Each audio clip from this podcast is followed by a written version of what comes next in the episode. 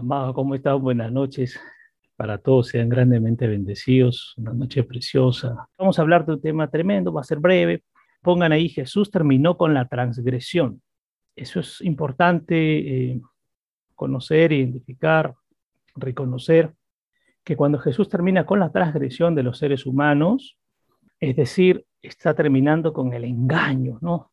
Entre nosotros los hijos de Dios, si decimos que Jesús ya nos habita, el engaño no puede ser parte de nosotros, ¿no? El, doble discurso, la doble moral, el doble ánimo que mucho estamos tratando los días miércoles, que es un espíritu además. El acabar con la transgresión también involucra que la rebeldía como tal tiene que ir menguando, porque recuerden que estamos hablando de que estos son espíritus, ¿no? Entonces, el engaño es un espíritu, la rebeldía también es un espíritu, y cuando Jesús termina con la transgresión, la rebeldía como tal ya no puede ser parte de nuestra vida, de nuestra manera de hacer las cosas, de interactuar, de decidir. Bajo esa perspectiva, no. Cuando Jesús termina con la transgresión, también acaba con la iniquidad. O sea, tenemos, mis amados, el derecho a cortar con la iniquidad que puede venir transmitiéndose de generación en generación o que en alguna etapa de nuestra vida, al abrir una puerta, hemos dado el derecho legal a que la iniquidad venga y se instale también en nuestra vida y es posible que pueda viajar también a, las, a nuestras siguientes generaciones. El terminar con la transgresión involucra que también terminó con el pecado. Esto es precioso. Cuando Jesús termina con la transgresión, también termina con el pecado. Y como consecuencia de todo esto, mis amados, también termina con la ofensa a Dios. Esta muerte de Jesús en la cruz nos da este derecho, este derecho legal a que estos demonios que han vivido por, mucho tiempo en nuestra vida, llámese el engaño, rebeldía, la propia iniquidad, el pecado y la ofensa o la blasfemia a Dios, terminen. Él ya lo estableció y siempre va a depender aquí de la decisión que nosotros tomemos. Hoy leía por la tarde, Dios me permitió un tiempo precioso de seguir leyendo esto que se está preparando los días miércoles, que hay mucha, mucha información preciosa. Leía esto de que va a depender mucho de nosotros el ir cortando con estas cosas. Siempre van a estar, voy a usar este término a nuestro alcance, ¿no? El pecado, la iniquidad y los chamucos siempre rodeándonos, pero que mucho depende de la decisión que nosotros tomemos. Ayer hablábamos, la decisión. El pecado está allí. El diablo trae la tentación, pero soy yo quien decido coger las cosas y pecar. No es que el diablo me haga pecar, muchos han dicho, el diablo nos hace pecar. No, no, no. El diablo trae la tentación, pero nosotros decidimos pecar o no pecar. A veces somos muy ingenuos y terminamos pecando por ingenuidad, pero a veces somos muy vivos y por vivos también terminamos pecando o sea, por ambas o por mangas, podemos terminar pecando, ¿no? Y entonces es tremendo cuando yo iba armando esto para hoy, de que Jesús terminó con la transgresión, hay algunos puntos importantes que nosotros tenemos que tenerlo en cuenta y que lo quiero compartir para ir rompiendo con la transgresión, ¿no? Porque la transgresión, el transgredir, tiene que ver con mi actitud, tiene que ver con mi voluntad de transgredir, porque si, por ejemplo, si yo voy a cruzar la pista y hay una valla que me dice no cruce y yo decido cruzarlo, tiene que ver con una actitud personal, tiene que ver con una decisión personal y tiene que ver con mi voluntad, porque no me están obligando a cruzar, ¿no? Salvo que me lleven pues con una pistola en la nuca y, y me diga cruza. Pero después tiene que ver con mi decisión, tiene que ver con mi voluntad. Entonces, el transgredir, el transgredir tiene mucho que ver con mi actitud. Ejemplo, si Dios me dice que fornicar o adulterar me lleva al pecado y me lleva a transgredir los principios de Dios, y yo lo hago, eso dependió de mi voluntad, eso dependió de mi decisión, eso dependió de mi actitud para ir en contra de eso. Vamos a un ejemplo sencillo. Dios encargó, le dio un trabajo específico al ángel de luz que fue Satanás, este transgredió los principios del reino, las normas del reino. Entonces Jesús, cuando viene y muere en la cruz, él termina con la transgresión y nos da el derecho a comenzar a caminar de manera adecuada, enfocada, de una manera clara y también de una manera específica en los asuntos de Dios. Por eso repito, porque Él dice en la cruz, todo ha sido consumado, es decir, todo ya está hecho. Es como que nos dijera a nosotros, amado, amada, todo ya está hecho. Ahora decide caminar en lo correcto, en lo bueno, en lo apropiado, en lo justo, en lo santo, en lo puro. Y ahí tiene que ver mucho con estas tres áreas de nuestra vida, ¿no? Tengo que caminar puro, santificado, derecho, enfocado en tanto en lo espiritual como en la parte del alma, como en la parte corporal. Si yo estoy, por ejemplo, estoy mal, voy a hablar de lo físico, estoy mal en un área y sé que algo no debo consumir, comer, beber, etc. Y a pesar que sé que no debería de hacerlo, lo hago, es mi decisión transgredir e ir y tomar aquello que sé que me produce daño en lo físico. Igual en el alma. Si sé que una relación es tormentosa y me hace daño, pero yo quiero sostener una relación tormentosa y me hace daño, y sé que esto me está afectando mucho, soy yo mismo que tomo la decisión de transgredir sabiendo que me afecta, continúo. Es como que hay una valla ahí, pero yo quiero pasar esa valla, o sea, no me importa, quiero pasar esa valla. Si voy a lo espiritual, y hay frutos del Espíritu que tienen que ver con el amor, la bondad, la benevolencia. Pero yo sigo cosechando la ira, el enojo, la cólera, la rabia, la venganza, los malos pensamientos. Voy a abrir las puertas en lo espiritual para ser atacado. Ayer compartíamos algo tremendo, que los chamucos no deciden solos venir a atacarnos, sino que tienen que tener una base legal para venir a atacarnos. Si yo me mantengo en lo correcto de Dios, no hay forma de abrir una puerta, una ventanita, un huequito por ahí para que se meta. Pero si transgredo las normas y principios, pues automáticamente doy posibilidad a que vengan a atacarme en las tres áreas. Pero volvemos, este va a ser siempre una decisión personal porque Jesús, el Señor Jesucristo, ya nos dejó establecidos los principios, las formas de cómo agradar a Dios. Y el transgredir los principios de Dios, ojo, miren qué interesante esto, significa que yo mismo tomo la decisión de transgredir y desacatar y de desagradar a Dios. Porque la palabra dice que a Dios le desagradan los soberbios, los altivos, los orgullosos, los desobedientes, etc. Pero repito, tiene que ver mucho con una decisión personal. Si no, muchas veces terminamos culpando a los demás. Todo lo externo es culpable de mi vida. No, no, no. No es lo externo, es lo interno. Y Dios ya nos enseña a ser responsables a ser maduros. Y celebramos la Navidad mirando al niñito para nosotros también ser niñitos. No, no, no, no. Jesús es un hombre, un rey, y nos lleva y nos llama a nosotros a ser hombres y mujeres de reino, reyes y sacerdotes. ¿Cómo va a haber un rey y sacerdote que le eche la culpa a los demás? Mi vida es así porque mi marido me hizo, mi vida es así porque mi mujer me hizo, mi vida es así porque mis padres, mi vida es así porque mis hijos, mi vida es así porque mi jefe, mi vida es así porque mis empleados, mi vida es así porque mis amigos, porque mis hermanos, porque el pastor. No, mi vida es así porque yo he decidido que sea así. Qué tremendo. Pero partimos nuevamente de aquí. Jesús ya terminó con la transgresión. Él ya lo hizo y nos ha dado las pautas para que nosotros también terminemos con la transgresión, que es el desacato a las cosas de Dios. Entonces vamos a ver unos puntos que están dentro de esto. El primero, anota allí, como título, título, guion, etc. Lo primero que tiene que ocurrir es que Dios debe probar nuestro corazón. Dios debe probar nuestro corazón. Y probar nuestro corazón, mis amados y amadas, todo el tiempo y a cada instante. Debemos permitirle a Dios que pruebe nuestro corazón. Debe probar nuestro corazón. Vamos a poner la base bíblica. Salmos 17, verso 3. Salmos 17, verso 3. Leo aquí en mi versión. Está hablando David en intimidad con el Padre, con el Señor. Y esto sale de la boca de David. Y le dice en este salmo precioso, dice, adelante, pon a prueba mi corazón, examíname de adentro hacia afuera. Me gusta esto, porque él está diciendo, Señor, ven, adelante, dale, yo te invito y ponga a prueba mi corazón. Es decir, examíname, ingresa, observa, mira, fíjate si hay algo dentro de mí El examíname es revísame porque, Padre, tengo que llegar con las manos limpias y con transparencia. O sea, no tengo nada que ocultar. Ven y examíname. Revísame.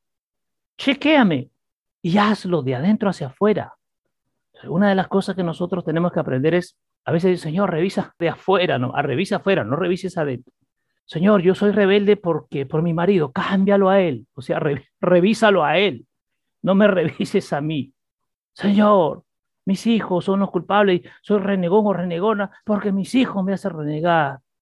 Trata con estos muchachos, ellos son, ellos tienen ahí la semilla del mal.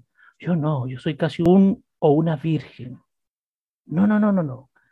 El propio David dice, ven y examíname de adentro hacia afuera. Sigo leyendo mi versión y me gusta. Sorpréndeme en medio de la noche, le dice. Ah, qué bonito cuando el Señor, una, dos, tres de la mañana, te dice, vengo a revisarte, despierta. Y le dice, no, no, no, primero pasa por el cuarto de mi mamá, de mi papá. Después yo, a partir de las seis, siete, ven y revísame. Es precioso cuando le dice, ven y sorpréndeme en medio de la noche. Es decir, en todo tiempo, ven y examíname, Señor. En todo tiempo, ven y renuévame. En todo tiempo, ven y límpiame. Es decir, las 24 horas estoy apto o apta para pasar la revisión. No te voy a poner un tiempo exacto, un día, no, ven a esta hora, este día, porque después estoy ocupadito. No. Sorpréndeme en medio de la noche. Me has probado, le dice David, y no encuentras nada malo en mí. Miren qué tremendo. La certeza de David. Me has probado y no encuentras nada malo en mí. Descubrirás que soy justo lo que digo que soy. Y aquí me vuelvo a detener. Y empiezo por mí. Y esto se, lo, se los paso a ustedes, mis amados. Si yo y yo le digo, Jesús, ven y revísame y examíname, ¿encontrará que soy justo lo que digo que soy? ¿O es que dije que soy tantas cosas y cuando venga a revisar encontrará que no soy lo que dije que soy? Miren qué precioso esto, porque vuelvo al punto. Esto tiene que ver entonces con identificar y reconocer mi caminar, mi actuar, mi pensar, mi sentir, mi hablar, mi hacer. Y David tiene tanta certeza que dice, me has probado y no encuentras nada de malo en mí. Señor, ven y revísame porque descubrirás que soy justo lo que digo que soy. Es decir, tengo la capacidad de reconocer si algo está bien en mí o algo está mal. Desde afuera yo puedo, yo a ustedes yo les puedo decir, mis amados, soy un hombre casi perfecto, soy un pastor iluminado, cuando hay oscuridad por la calle y camino, las calles resplandecen a mi alrededor gracias a mi presencia. Soy tan santo y tan puro que voy y bajo del cielo las veces que quiera. No, no, no, no, no. Por eso vuelvo a tomar este punto. Si hoy viniera, hoy, hoy, estoy hablando físicamente, Jesús a examinarlos, ¿encontraría que son justamente lo que ustedes dicen ser? ¿O no? Miren, qué precioso, me gusta esto. Ah, no, yo ya cambié, papá, ya, ya no reniego. O tendría que decirle, examíname porque todavía quedan en mí vestigios de, estar renegando, de ser una persona amargada. Ah, no, yo ya solté todo, ya. Si hoy viene el Señor, ¿encontrará que soltaste todo realmente? Miren qué precioso. Es decir, ¿encontraría Jesús que somos quienes realmente decimos ser o no? Qué tremendo esto. Jesús encontraría el hombre o la mujer que yo proclamo por mi boca. Y entonces aquí viene algo tremendo. Bueno, no se trata de asustarnos, de decir, ay, entonces ya no es justo. No, de lo que se trata de decir es, Señor, reconozco que en mí todavía queda esto. Y ven y examíname y arráncalo, rómpelo, sácalo, quiebralo, destrózalo, para que ponga lo nuevo. Por eso me gusta lo que David dice, ¿no? David está tan seguro que le dice, Señor, ven, porque vas a encontrar que soy justo lo que yo digo que soy. O sea, no me he echado flores, no he hablado que ya cambié, que ya, ya, ya dejé todo atrás, cuando sé que en el fondo todavía lo tengo. Y aquí vuelvo al, al título de la transgresión. Si yo con mi boca digo que ya he cambiado, he sido transformado, transformada, que eso que era antes ya no está, y realmente está, Amados, amadas, eso es abrir una puerta y darle derecho legal al enemigo a venir a tocarlos. Si hoy yo tuviera que usar ese salmo en mi vida, yo, no, yo le diría, Señor, ven y examíname y descubrirás que hay cosas en mí que todavía necesitan ser arrancadas, que hay cosas en mí que necesitan ser transformadas. que sigo siendo imperfecto, que necesito seguir cambiando muchas cosas, que necesito dejar todavía muchas cosas de mi vida. Y te doy gracias porque sé que tú lo vas a seguir haciendo y lo vas a seguir cambiando. Me amas tanto y me valoras tanto que diste tu vida por mí, que significa que un valor especial debo de tener. Pero cámbiame, Señor, transfórmame, Señor, arranca. Por eso me gusta esta versión, no sé si en su versión le dice así. David le dice, descubrirás que soy justo lo que digo que soy.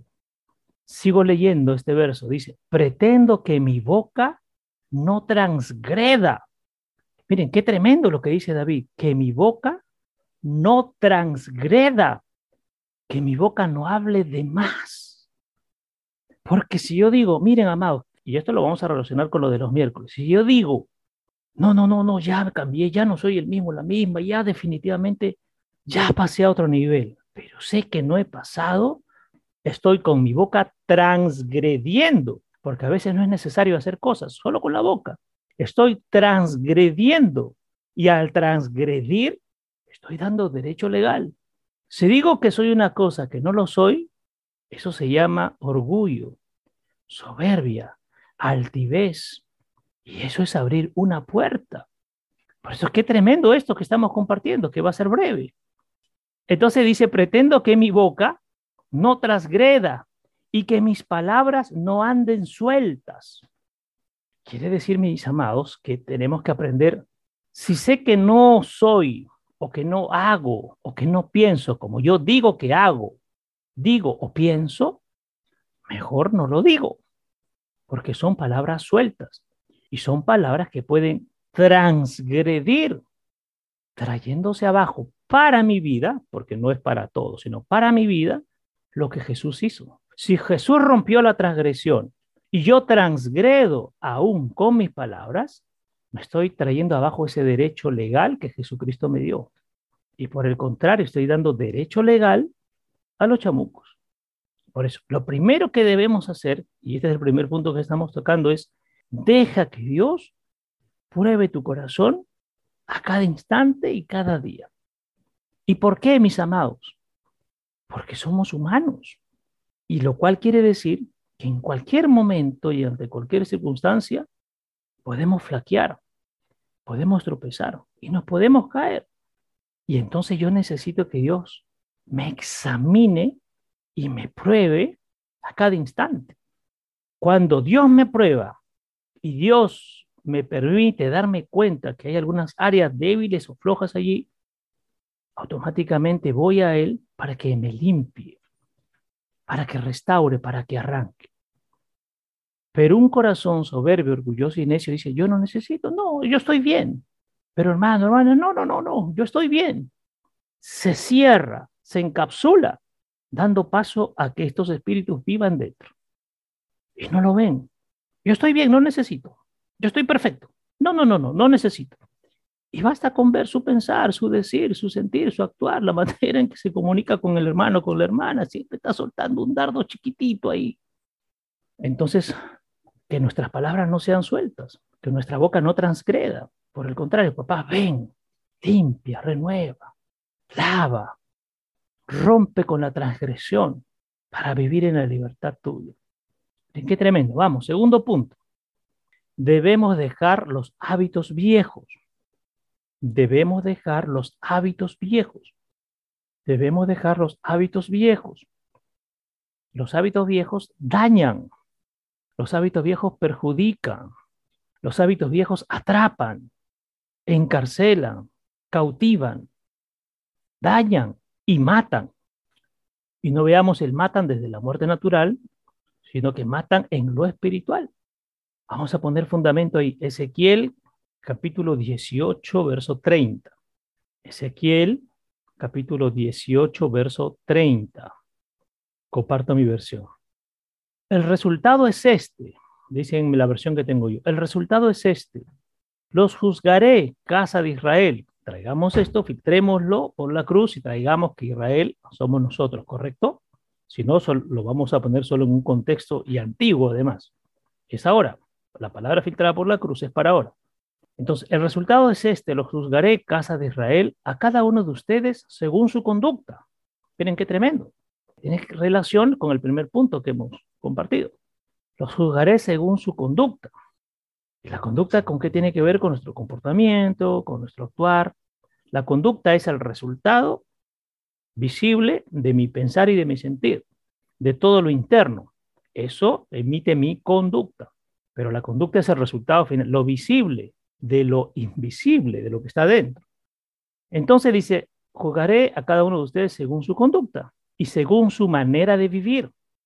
Miren qué interesante, según la manera de vivir, que tiene que ver con mi manera de hacer las cosas, que tiene que ver con mi comportamiento, que tiene que ver con mis hábitos. Sigo leyendo. Dice el Señor Dios, así pues, y aquí viene la condición preciosa, y aquí les doy este secreto. ¿Quieren acabar con sus hábitos viejos? Y aquí lo va a decir el Señor. Así pues, arrepiéntanse. La importancia del arrepentimiento, porque el arrepentimiento es el preámbulo a que se abra toda la manifestación del reino. Si no, vamos a la palabra. Arrepiéntanse porque el reino, o sea, hay un precedente, ¿correcto? Para que se vea la manifestación del reino es necesario qué cosa? El arrepentimiento. Sin arrepentimiento no hay manifestación del reino. Por eso dice aquí, si el Señor viene, te juzga, ve tu conducta y tu manera de vivir, no es que ya, ya, ahora te mato y desaparece. No, no, no, no dice, ok, si eso se ha encontrado, si ha encontrado algo malo, pues arrepiéntense, dice, arrepiéntete. Y mira lo que dice del arrepentir, porque no es que ya, papá, me arrepiento, perdóname y vuelvo a lo mismo. No, no, no. Arrepiéntete y dale la espalda a tu vida rebelde. La rebeldía está asociada al desacato. La rebeldía está asociada a la desobediencia. La rebeldía está asociada al desamor, desde el amor de Dios, a romper las normas, a romper las reglas, a saltar las vallas, a ir en contra de los principios, normas y establecimientos de Dios. Se dice aquí, arrepiéntanse y dale la espalda a tu vida rebelde. Cambia tu forma de pensar. Qué precioso esto. Cambia tu forma de pensar. Ya basta de andar maquinando, de andar buscando la púa en tu cartera o en tu bolsillo para hincar al que está a tu costado. Basta de eso. Yo lo voy a usar en un término bien directo. O sea, no te estés metiendo en la vida de los demás. No te metas en la vida de los demás, sino fíjate en tu propia vida. Revísate a ti y deja que Dios te revise a ti. Cambien su forma de pensar y apártense de todas sus transgresiones. Es decir, el pensamiento nos puede llevar a transgredir, nuestra conducta nos puede llevar a transgredir, nuestro sentir nos puede llevar a transgredir, nuestro hablar nos puede llevar a transgredir. Vuelvo a leer, vuelvo a leer para retomar ahora.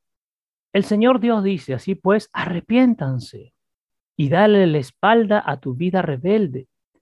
Cambien su forma de pensar y apártense de todas sus transgresiones para que el pecado no les sirva de tropiezo y los arrastre, dice aquí. Mira, qué tremendo.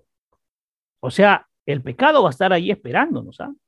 Si yo no cambio y no me arrepiento, si no le doy la, la espalda a la vida rebelde, a mi vieja manera de pensar, el pecado me va a atrapar, ¿correcto? Me va a hacer tropezar o caer, pero ahí no queda, sino que el pecado también, ¿qué va a hacer conmigo? Me va a arrastrar, dice esta versión. Mire, qué tremendo, el pecado termina por arrastrarte. Voy a usar esto precioso. Si, la gente del mundo es muy, dicen que es muy viva y está pecando constantemente, dice, no, yo puedo dominarlo. No, yo soy el más más, yo puedo manejar. No, no, no, no. La palabra dice que están siendo, o sea, no se dan ni cuenta, están tan ciegos, están siendo arrastrados porque están repitiendo la conducta constantemente y se volvió qué cosa? Un hábito. Y recuerden que la repetición por 21 días seguidos de una de cierta actividad se vuelve un hábito. Entonces el que fornica se cuesta con uno, con dos, con tres. En la primera siente remordimiento. En la segunda, un poquito menos. En la tercera lo perdió. De ahí para adelante sigue. Se, se, se volvió un hábito. Ya fue arrastrado. El pecado lo hizo tropezar y ya lo está arrastrando. Pero no se dan cuenta. Y esto puede pasar también en los creyentes, porque recuerden que la palabra es hecha para los creyentes. no para los inconversos, sino para los creyentes, porque son principios de reino. Sigo leyendo entonces. Más bien, dice acá en mi versión, limpia tu casa, que no es mis amados y más que ahora salgan a comprar escobas y recogedores. Limpia tu casa, o sea, límpiate tú, límpiate tú de esto. Y dice mi versión, termina, dice, no más rebeldías, por favor. Qué tremendo que el Señor te diga, por favor, no más rebeldía. Ahora quiero que presten atención, porque para que el Señor te diga, no más rebeldías, por favor, quiere decir que nos está avisando, advirtiendo, indicando que si continúas con la rebeldía, las cosas serán peor para ti. O sea, no es una amenaza, dice, si tú continúas ahí, hijo, hija, las cosas van a ser peor para ti, porque tú mismo te lo estás buscando, porque tú mismo te estás metiendo en esta situación. O sea, qué precioso esto. Yo tomo con el primer punto, Señor, ven y revísame, examíname. El Señor viene y te examina y dice, mmm, he encontrado esto. Entonces, hijo, tranquilo, hija, tranquila, arrepiéntete, pero ya dale la espalda a esa vida vieja y rebelde. Cambia tu manera de pensar, deja de maquinar lo malo, de buscarle el quinto pie al gato. Apártate de tus tradiciones y así el pecado no te hará tropezar y mucho menos te arrastrará. Si te arrastra es que se está haciendo esclavo. ¿ah? Si el pecado te arrastra es que ya estás esclavizado o esclavizada. Y por eso dice, límpiate, limpia tu casa y no más rebeldía, por favor. O sea, ya para, por tu bien, para. Tremendo, qué precioso. Vamos, o, tercer punto. Tercer punto. La aprobación de Dios no es para jactarnos de nosotros mismos. La aprobación de Dios no es para jactarnos de nosotros mismos. Y aquí esto va a ser precioso. Romanos capítulo 4, verso 2. Romanos capítulo 4, verso 2. Quiero que lean sus versiones. Yo voy a usar esta versión que es bastante breve, pero es muy profunda y muy clara. Si Abraham, por lo que hizo por Dios, consiguió que éste, está hablando de Dios, lo aprobara y fuera absuelto de sus pecados, ciertamente, habla de Abraham, podría haberse atribuido el mérito por las cosas buenas que hizo. Pero la historia que se nos da no es una historia de Abraham, sino una historia de lo que Dios hizo con Abraham. No sé si me dejo entender. La aprobación que recibimos de Dios, mis amados, no es para jactarnos y no es para ensalzarnos y decir, ya, yo estoy por encima. No, no, no, no, no, no, no. Porque tu historia no debe de contar tu historia, sino lo que Dios hizo por ti o lo que Dios hizo en ti. Todos los hombres que han pasado por la Biblia y se menciona sus nombres, no es para gloriarlos a ellos, endiosarlos a ellos, es para gloriar a Dios por lo que hizo en esos hombres. Pablo, Pedro, Moisés, Abraham, Elías, Eliseo, Job, Noé, Jacob, Isaac, etc. Y los que estamos acá, Quique, Jesús, Susana, Alexander, Alex, Patti, Anirú, Mirka, no es para decir, mire, mire, ¿dónde estoy yo? El nivel en que estoy yo, mire, no, no, no, no, no, no. Tu historia tiene que servir para glorificar a Dios, lo que Dios hace en tu vida y te permite hacer, no es para gloriarte tú, es para gloriar a Dios. Porque si tú sientes que eres lo máximo, te doy la noticia, ya puedes estar transgrediendo. Porque quien tiene que ser exaltado es Cristo. Por eso siempre nosotros bromeamos cuando, pastor, ¿y cómo se llama usted? No sé, no me acuerdo. Solo acuérdate de Cristo. Ahí hay un nombre, Cristo, Cristo, Cristo. Entonces, qué precioso. Si tú, amado, amada, has sido aprobado por Dios, no te jactes de ti mismo. Jáctate de Dios, de lo que Dios ha hecho en ti. Hace dos días veía un video de un famoso, un famoso pastor que vive en los Estados Unidos, pero es centroamericano. Lo vi breve. Y cada vez que el Señor sanaba a la gente que había ido al a la enseñanza, ¿no? Porque no se usa la palabra culto. Hay vamos al culto, vayan ustedes, yo no voy al culto, yo no hago culto, viene de oculto.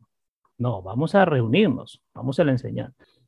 Y sanaba, yo sanaba, y él no decía, gloria a Dios, sino, yo lo dije, gracias a mí, yo dije, gracias a mí. Uy, dije, este está, pero O sea, no le daba la gloria a Dios, sino se daba la gloria a sí mismo. Y entonces lo que Dios ha hecho, mis amados, con nosotros, no es sinónimo o no, no, no significa que es un pase libre para jactarnos. No, es para jactarnos de Dios, para glorificar a Dios, para decir, Él lo hace.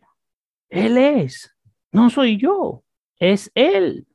Mire, mire qué tremendo.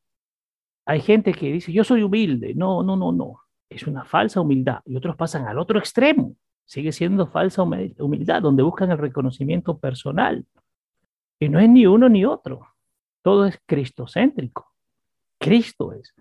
La jactancia personal te puede estar llevando a transgredir los principios de Dios. Miren qué interesante. El jactarnos, o sea, cuidado con Yo no, no, no, yo ya, yo ya cambié, yo, yo soy así. Yo eso, si tú dices, yo ya lo dejé, yo ya lo cambié, yo ya hice, y sabes en el fondo que no, te estás jactando y estás transgrediendo. Mira, cosas pequeñitas, ¿cómo no puedes desenfocar? Yo ya solté y no has soltado, ¡ay! Yo ya cambié esto y lo sigues haciendo, ¡ay! Voy a hacer el ay de la Biblia, ¡ay! Por eso decía el primer punto que mejor no andes con palabras sueltas, mejor, como dirían, calladito estamos mejor, calladito estamos mejor, no digas.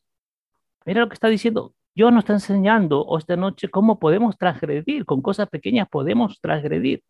No dejar probar nuestro corazón a Dios y reconocer, continuar con los hábitos viejos, estoy transgrediendo, jactarme, estoy transgrediendo las cosas de Dios, los principios de Dios. Otro punto, vamos. El pecado nos conduce a la muerte. La gracia nos devuelve la vida. Romanos capítulo 5, verso 14 y 15. Romanos capítulo 5, verso 14 y 15. Leo, sin embargo, la muerte, ese enorme abismo que nos separó de Dios, miren qué tremendo, la muerte es el abismo que nos separa de Dios no habla de la muerte física, habla de la muerte espiritual. La muerte espiritual nos separa de Dios y lo hemos enseñado. Hay gente, y cuando morimos también en lo natural, todos volvemos a Dios, todos los espíritus, sí, pero unos cerca y otros lejos, ¿ah? ¿Ya? Y otros lejos. Vamos, sigo. Sin embargo, la muerte, ese enorme abismo que nos separa de Dios, gobernó sobre la humanidad desde Adán hasta Moisés el legislador, dice mi versión desde Adán hasta Moisés el legislador, incluso sobre aquellos que no habían pecado como Adán, tuvieron que experimentar esta terminación de la vida, esta separación de Dios. O sea, amados, la muerte espiritual es la terminación de nuestra vida. Estamos, ya fuimos terminados ahí. Por eso tenemos que volver a reconectarnos para volver a la vida y volver a estar cerca de Dios. Por eso hay una chamba grande de los hijos del reino hacia el mundo, pero primero con nosotros. Reconéctense ustedes bien con Dios y de ahí vamos a ir hacia afuera. Entonces dice aquí, incluso sobre aquellos que no habían pecado, que no habían pecado, como Adán, tuvieron que experimentar esta terminación de la vida, esta separación de Dios. Adán es un tipo de aquel Cristo que iba a venir. Miren qué interesante esta versión. Adán es un tipo de aquel Cristo que iba a venir, pero fue al revés. Adán trajo la destrucción, Cristo trajo la salvación, pero el don gratuito de Dios, el regalo del rescate, no es como la transgresión porque el don de la gracia supera la caída del hombre. Qué precioso. Ahí hago un paréntesis chiquitito, porque podemos tropezar, mis amados y amadas, pero me cojo de la gracia de Dios, porque por la ley todos estamos fritos, nadie se salvaría. Todos los que estamos acá, nadie se salva. Si viviéramos bajo la ley, estamos fritos pescaditos. Pero solo por la gracia pero para que la gracia venga a mí también, tiene que haber qué cosa leímos hace un rato, compartimos el arrepentimiento, que es tan fundamental. Porque el don de la gracia supera la caída del hombre. Porque si muchos murieron por la transgresión de un solo hombre que los puso en el abismo sin salida de la separación de Dios, o sea, miren, miren, el actuar de Adán a todos nos separó de la presencia de Dios. A todos nos apartó. El acto de Adán, el pecado de Adán, abrió el abismo, la separación, lejos nosotros de Dios. qué, qué interesante. Y es más, algunos, sin tener la culpa, también quedaron separados de Dios. Por Adán, por Adán. Yo diría, miren, ¿ah? teniendo esto en cuenta, que lo que Adán puso en nosotros, ¿qué fue? Maldición generacional. Porque todas las generaciones tendríamos que haber cobrado. Pero aquí viene lo tremendo. Mucho más abundante, sigo leyendo, se desbordó la gracia de Dios y el don que viene por la gracia de un solo hombre, Jesucristo, para beneficiar a muchos. O sea, mi amado y mi amada, si tú eres capaz de darte cuenta que has transgredido o vienes transgrediendo o piensas transgredir, estamos a tiempo, mis amados, de acercarnos a Jesucristo, arrepentirnos y asirnos de la gracia. Repito, asirnos de la gracia, porque es lo único que nos asegura el acercamiento a Dios. Fuera de la gracia está la muerte, que es estar completamente lejos de Dios. O sea, yo diría, solo tenemos dos opciones, o lejos por la muerte o cerca por la gracia. No hay más opciones, no hay tres opciones, no hay cuatro opciones, hay dos opciones. Lejos por vivir en la transgresión que nos lleva a la muerte o cerca por volver a la vida por medio de la gracia, estamos cerca de Dios. A través de Jesucristo. No hay otra. No hay otra.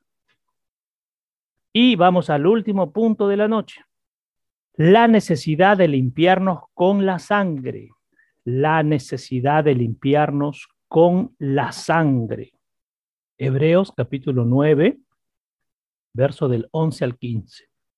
Hebreos capítulo 9, verso del 11 al 15. Lo comparto entonces. Pero cuando Cristo se presentó como sumo sacerdote, quiero que entiendan, porque esto que voy a explicar al principio tiene que ver el poder que hay en Jesucristo y el derramamiento de su sangre, el poder que viene hacia nosotros. ¿ah? Pero cuando Cristo se presentó como sumo sacerdote de los bienes venideros, y esos bienes ya son ahora, ahora, ahora, ahora para ti, para mí, ¿correcto? Se presentó como sumo sacerdote de los bienes venideros, es decir, de la verdadera congregación espiritual, entró por el tabernáculo más grande. O sea, ya no era el tabernáculo que era la cajita que se transportaba, no, no, no. Entró por el tabernáculo más grande y más perfecto. Esta es tremenda esta versión. Entró por el tabernáculo más grande y más perfecto, no hecho de manos. Es decir, que no forma parte de esta creación material. Y aquí se trae abajo los que ya, los que ya estaban armando su cerro, que les caiga el diluvio a su cerro y desarmen. Ay, ahí está viviendo el Señor Jesús. Ahí no vive el Señor Jesús. El tabernáculo más grande y más perfecto, no hecho de manos, es decir, que no forma parte de esta creación material. Entró una vez por todas en el lugar santo. ¿Qué lo andan sacando cada año al niño? Si él ya entró como rey y ustedes lo quieren hacer niño, ¿será porque quieren que lo juzgue como niño? Interesante. Entró de una vez por todas en el lugar santo, el santo de los santos del cielo en la presencia de Dios, y no por sangre de machos cabríos ni de terneros, sino por su propia sangre, habiendo obtenido y asegurado la redención eterna. Es decir, su muerte en la cruz y su resurrección lo hizo entrar al lugar santo, al lugar santo de santos, que es el cielo y la misma presencia de Dios, ¿correcto? ¿Y qué hizo con esto? aseguró, dice, la redención eterna. O sea, la sangre es la única que te redime. Es decir, la salvación de todos los que creen personalmente en Él como Salvador. Sigo leyendo. Porque si la aspersión de las personas ceremonialmente contaminadas con la sangre de machos cabríos y toros y las cenizas de una vaquilla quemada es suficiente para limpiar el cuerpo, ¿cuánto más la sangre de Cristo, que por medio del Espíritu Santo eterno se ofreció voluntariamente a sí mismo, sin manchas, es decir, sin imperfección moral o espiritual como sacrificio a Dios entonces esto limpiará nuestra conciencia de las obras muertas y las observancias sin vida para servir al Dios siempre vivo. O sea, qué interesante esto, porque la sangre de Cristo nos limpia y hoy estamos aprendiendo que ya Jesús acabó con la transgresión, es decir, la sangre que hace mi amado y mi amada, te arranca de la transgresión para limpiarte, para purificarte. Miren qué tremendo. Porque la sangre de, los toros, de los machos cabríos, limpiaba el cuerpo. Pero dice que la sangre del Cristo limpia primero qué cosa? Tu conciencia. Y hemos aprendido que ¿quién es la conciencia? El Espíritu. Se viene a limpiar qué cosa. Por eso dice de adentro hacia afuera, lo, lo hemos leído hace un rato. Espíritu, alma y cuerpo. Lo otro era afuera, nomás te limpiaba, cuerpo. Pero qué tremendo esto. Sigo leyendo. Por esta razón, Él es el mediador y negociador de un nuevo pacto. O sea, no hay otros ni otras. Él es el mediador y negociador de un nuevo pacto. Es decir, un acuerdo completamente nuevo que une a Dios y al hombre. Hace un rato leíamos que por Adán se generó el abismo, este espacio, voy a empezar abismo como un hueco profundo. Abismo es un espacio que separa, no separó, y por la sangre de Cristo otra vez se unió, otra vez cerca a Dios. Vuelvo a leer, por esta razón, Él es el mediador y negociador de un nuevo pacto, es decir, un acuerdo completamente nuevo que une a Dios y al hombre para que los que han sido llamados por Dios puedan recibir el cumplimiento de la herencia eterna prometida. ¿Quiénes recibirán el cumplimiento de la herencia eterna prometida? Los que han sido llamados por Dios, ya que ha tenido lugar una muerte como pago que los redime de los pecados cometidos bajo el obsoleto primer pacto. O sea, el primer pacto no te libra de la muerte. Al contrario, te mata más, porque en el primer pacto es la ley. Y desde el punto de vista de la ley, ninguno de los que estamos acá aprobamos ni con 10.5. No aprobamos. No aprobamos. Pero por la gracia, por la cruz, y por la sangre, si aprobamos y no vamos a pasar con 11, ¿ah? vamos a pasar con un poquito más de nota. Pero por la gracia, por la sangre y por la cruz, sí aprobamos. Y tenemos derecho, como leí acá, a la herencia eterna. Para ir cerrando, la transgresión, mis amados, entonces podemos resumir que la transgresión, uno, que nos aleja de Dios, abre el abismo que es la separación, y nos conduce a la muerte. Estamos hablando de la muerte espiritual. Por eso que nosotros decimos, en el mundo hay gente que camina y no sabe que está muerta, está muerta ya. Y entonces nosotros, ¿qué tenemos que hacer? Traerle la resurrección a esa gente muerta. ¿A través de qué? De la enseñanza y la predicación del reino, de la liberación, de la sanidad, de, de la enseñanza correcta, de la imposición de manos. Hay que traerles vida porque están muertos, están separados por el abismo. El abismo tiene que ver con oscuridad, el abismo tiene que ver con tinieblas, el abismo tiene que ver con cautividad, el abismo tiene que ver con ignorancia. No se hagan la idea de un hueco profundo, así, no. Es separación, negrura.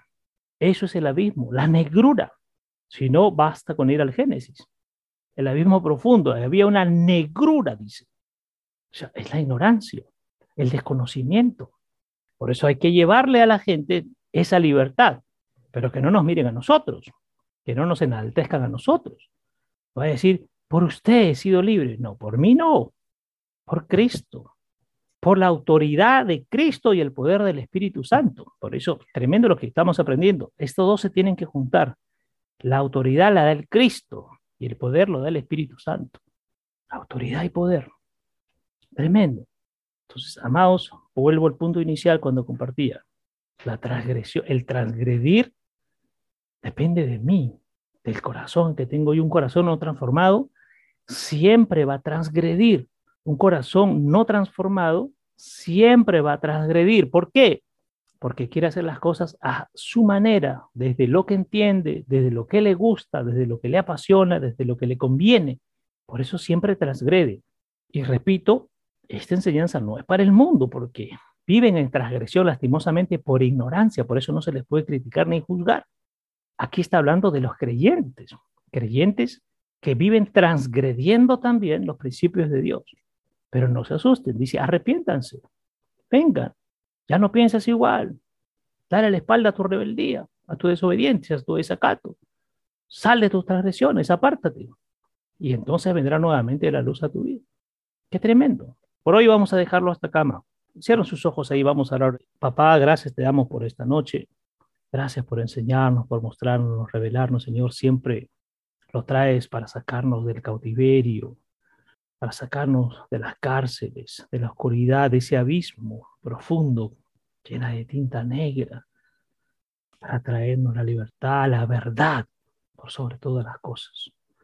Los hijos no vivimos en el sistema del mundo bajo ninguna manera, sino vivimos bajo el sistema de Dios y entonces nos movemos y caminamos y decidimos bajo el sistema de Dios.